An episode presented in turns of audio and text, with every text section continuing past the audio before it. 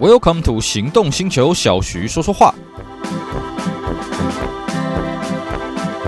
Hello，大家好，我是 Celsius，非常高兴呢，又在这边跟大家聊聊天。今天我们延续上一次的话题，继续跟各位聊聊当年的经典车款萨巴九百。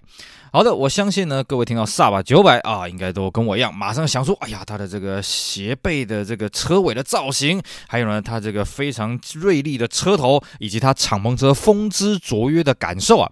诶，不过呢，不得不说，的确，老的 Saab 900给人家的印象就是所谓的第一代车型啊，以至于呢，呃，其实它的第二代车型容易被人家忽略啊，因为它第二代车型也蛮好玩的，它第二代车型分成前期跟后期啊，前期叫做 Saab 900，后期叫做 Saab 93啊，那我们。那在此前的节目跟各位聊过，从萨巴最早的九二一直到九三、九五、九六、九九，然后还有所谓的老萨巴九百第一代的车型。我们今天呢就把主轴放在这个声量相对比较低一点的萨巴九百第二代的车型啊。我先强调啊，这个声量低并不是因为说萨巴九百第二代不受欢迎啊，是因为第一代它的线条呢跟第二代真的差很多啊。第二代你说要看出萨巴的血缘关系不是那么的容易。萨巴的九百第一代呢还是大家比较推崇，嗯。正港的老萨吧就要长这个样子啊！当然，我相信啊，这个再过一段时间呢，等到这第二代的九百年纪够大的时候，大家也会认同这个车，嗯，是个老小啊老的萨吧的经典的车型啊。好的，我们这个废话不多说，我们赶紧进入到我们今天的主角——第二代的九百。第二代的九百呢，其实各位看第一代的九百生产的周期就知道，这个车子其实开发时间还算是蛮长的哦。第一代的九百是从一九七八年一直做到一九九四年啊。那么第二代的九百呢，很早在八年代末期就开始开发了。那可是各位也要了解哦，萨巴这个车厂它算是一个小规模的车厂啊，所以呢，对他来讲要开发一台全新的车子，谈何容易啊？各位你要了解啊，在萨巴老九百的时代呢，一开始只有一款车子担纲整个车子的品牌啊，是到中间呢才有所谓的萨巴。九千，但是萨巴九千也不算是萨巴自己从白纸开发出来的。各位都听过所谓的 Euro Type Four 嘛，就是当时呢有四间车厂一起来共同开发车子，包括了爱快罗密欧一六四、兰吉亚的蒂马、菲亚特的 Croma 以及萨巴的九千。虽然呢萨巴九千后来他就很快就发现了，哎，它跟其他几台车子这个定性不大一样，所以其实它并没有跟其他车子共用太多东西。但至少整个开发的计划还有整个步调呢，并不是萨巴一个人担纲负责完毕啊。那这个时候呢，他的老支柱老萨巴九百年要面临到改款的事情啊，对于萨巴来讲这是一个很沉重的负担啊，所以呢，萨巴很快他就想出一招啊，那最简单的方法是什么？哎，没关系，没关系，我拿现成的。所以最早呢，第二代九百它的开发案呢是打算拿九千下去修改，也就是说呢，我们哎把九千弄得小一点点，就变成第二代的九百了啊。可是他很快发现啊，你要这样子搞呢，你很容易跟萨巴九千做不出一个区隔啊，而且对于萨巴这种规模车来讲，哎，就算这样子开发也不是非常容易啊。那么这时候正好萨巴又发生一件事情是什么呢？我们都有听过一个名词叫 Saab Scania，其实 Saab 跟 Scania 啊，Scania 是专门做卡车的嘛，也是瑞典的品牌。Saab 跟 Scania 有好一段时间是两家公司是合并在一起的，但是呢，到了一九九零年，两边就分手了。那分手了之后呢，Saab 对他来讲，他不可能变成一个独立车厂，以他的财务状况还有他的生产规模，不可能。所以那时候他找谁呢？哎，找了一个万恶的车厂，叫做 GM 啊，通用啊。为什么说他是万恶呢？各位你去看这个金融海啸的时候，跟通用合作的车厂下场是什么样，你大概就知道了。不过了啊，这个万恶当然是一个开玩笑的名词啊。其实当年呢，萨巴刚跟通用合作的时候呢，通用也是帮了萨巴不少忙了，尤其在九百的开发上面。可是呢，在九百的开发上面，到底通用是帮正忙还是帮倒忙呢？我觉得这个大家心里面有一把尺哦。因为呢，这个通用发现，哎呀，你要开发一台这个后继车，呃，简单简单，老子我什么不多，我的平台最多了啊，我的这个车型最多了啊，你是欧洲车嘛，那你就拿我欧洲车的系统下去弄吧。于是呢，第二代九百就添入了非常多 OPPO 的元素啊，比方说呢，它的底盘跟悬吊几乎都是从 Calibra 这款 Opel 的小跑车的那个修改过来的。那既然是 Calibra，Calibra 的底盘又是 Vectra 嘛，所以呢，它的行李箱底板呢基本上是 Vectra 行李箱底盘。那后悬呢是改良自 Astra，那车厢底板呢也是 Calibra。那前麦花臣支柱是 GM 的，这是下 A 背呢这边修改的。部分呢是由萨巴自己去担纲了，也就是说呢，这台车子它的车身结构啊、呃、有很多是 OPPO 的东西啊、那第二代的萨巴九百呢，最早是在一九九三年的七月二十一号在瑞典发表，正式对于全球媒体发表是在一九九三年的九月九号在法兰克福车展发表。那第二代的九百跟第一代的萨巴的车型有个很大的差异，就是它车子变得非常的圆润啊。我们老萨巴的车迷都习惯萨巴就是要方方正正，跟老 Volvo 七系列、九系列也要方方正正了。不过呢，第二代的九百呢，它已经走向。像非常圆润化的造型。呃，虽然说对我们这些老车迷来讲看的不是很习惯啊，不过它风阻系数是确实是下降到零点三，而且呢，它号称它抗扭曲性提升了百分之五十，还有呢，它的 A 柱有做了大幅的强化。我们在上期节目跟各位聊到了萨巴老的九百敞篷呢，它的 A 柱有加粗，并且呢，它是从底盘开始强化上去的 A 柱。那这个时候的第二代九百，它的概念也是来自于原本的萨巴老九百的敞篷，也是从呃这个底部开始强化，并且呢，它声称这个可以有效的防止车门因为撞击之后扭曲卡死。那么第二代的萨巴九百也蛮好玩的，它的车长其实比前一代还要短，但它轴距有拉长，车宽也有拉。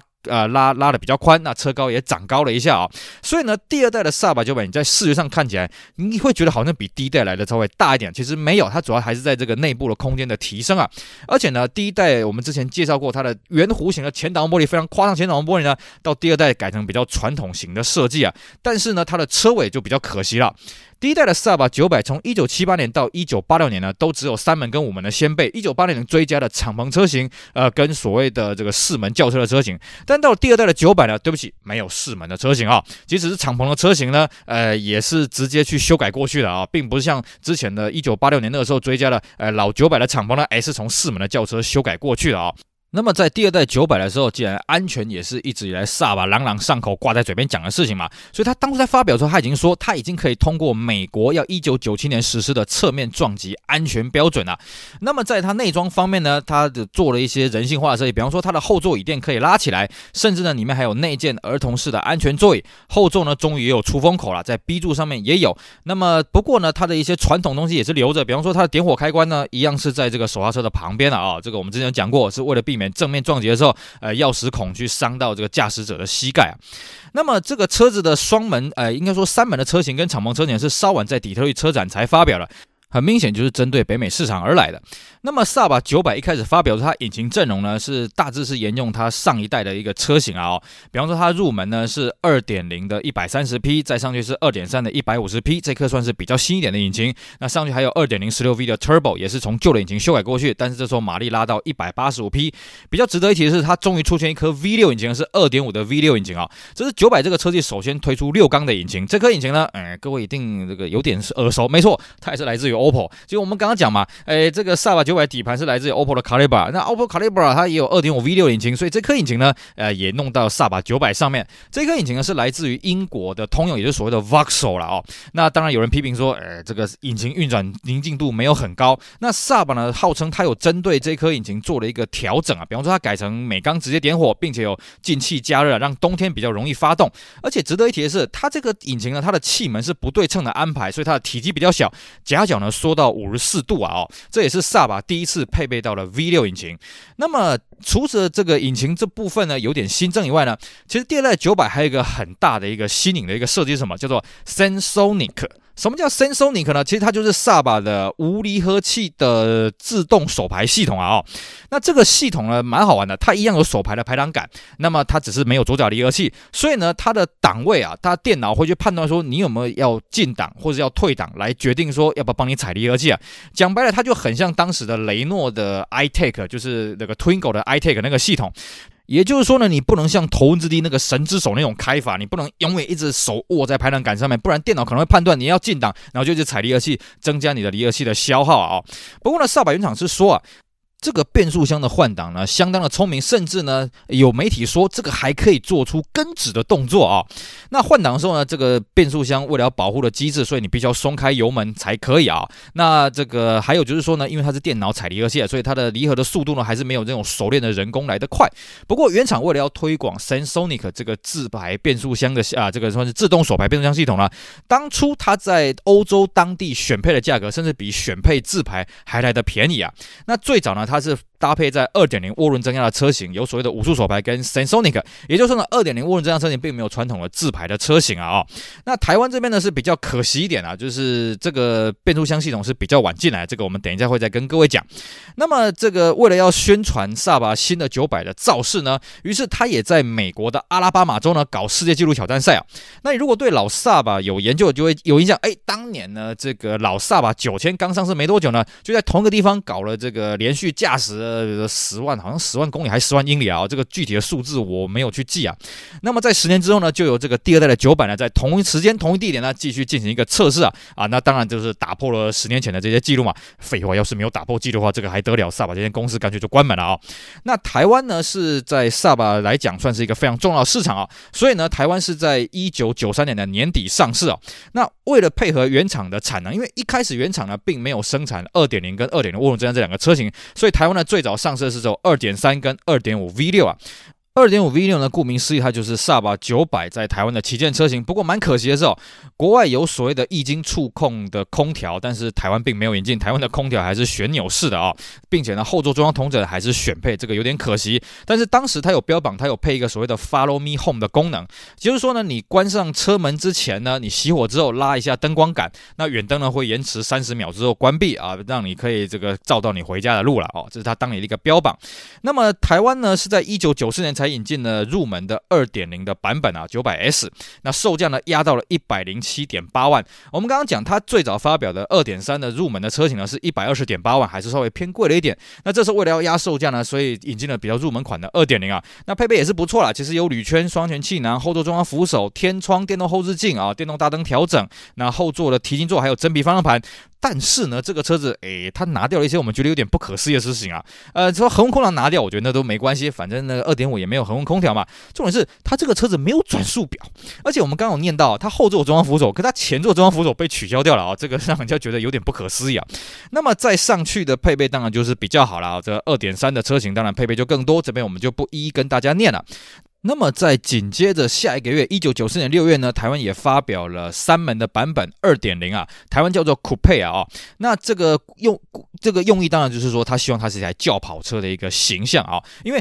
九百的三门跟五门，它的前挡是不一样啊、三门的前挡比较倾斜，看起来比较流畅一点啊、那当然，它的配备呢，跟我们刚刚讲的这个五门的二点零是差不多一样，就是没有转速表啊，没有定速，没有皮椅啊，而且也没有这个所谓的 Black Panel，所谓萨巴标榜的夜间飞行模式啊。什么叫夜间飞行模式呢？诶，就是它的仪表板呢，你如果按那个按钮之后呢，它只会显示零到一百六十公里的时速，还有它的油量，其他东西都会点灭掉。我觉得这东西相当的好用，因为其实。我晚上我在开高速公路，我都习惯把仪表板，如果仪表板灯的亮度可以调整的话，把它调到最暗的模式。我觉得这样看起来比较不会那么的分心，也比较那个反差比较不会让眼睛视觉疲劳。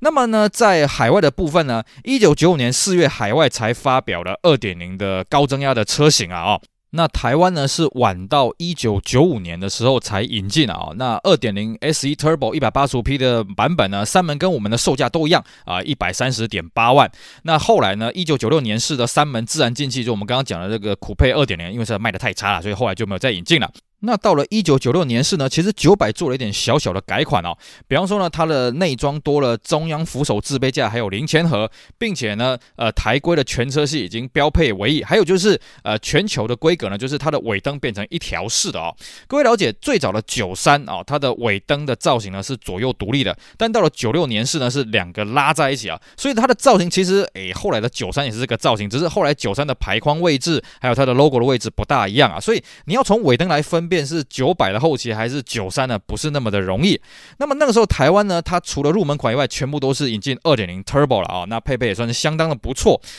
可是呢，这个时候台湾还是没有正式发表所谓的 Sensonic 啊、电子离合器的自动手排系统啊。据说啦，当初在发表会的时候呢，有先引进了一台认证车，而且马上就卖掉。但是呢，台湾要正式发表呢，要是比较晚一点的时候才。有这个 Sensonic 了，我们看一下资料呢，显示是一九九七年才有二点零 T 的 Sensonic，那它的这个价格的售价呢，也是三门跟我们都是同价了哦，都是一百三十八万，并且呢，哎，这个自排的版本呢，哎，跟 Sensonic 价格是一样的，也是为了要推广 Sensonic 这个自排的变速箱的系统。那么这个萨巴九百的最后呢，是卖到了一九九七年底啊，哦，就上市，所以一九九八年是，因为呢，九三就是所谓的第二代九百的小改车型是一九。九八年发表的啊，所以最后一批的九百第二代的车型是一九九七年年底上市的，一九九八年是啊。好的，我们今天因为时间的关系呢，跟各位聊聊第二代萨巴九百，先聊到这里啊、哦。哎，各位是不是觉得意犹未尽呢？没错，因为第二代九百还有一款很重要的车型是什么？敞篷。哎，我们还没跟各位好好聊、哦。那至于九百第二代的敞篷有什么有趣的变化呢？有什么有趣的故事呢？我们就留在下期节目继续跟大家好好分享萨巴九百这款当年的经典作品，希望大家不要错过喽。以上就是我们今天节目内容，非常感谢各位收听，也希望大家去支持我们其他精彩的节目。我是 s a l e s 我们下午再聊，拜拜。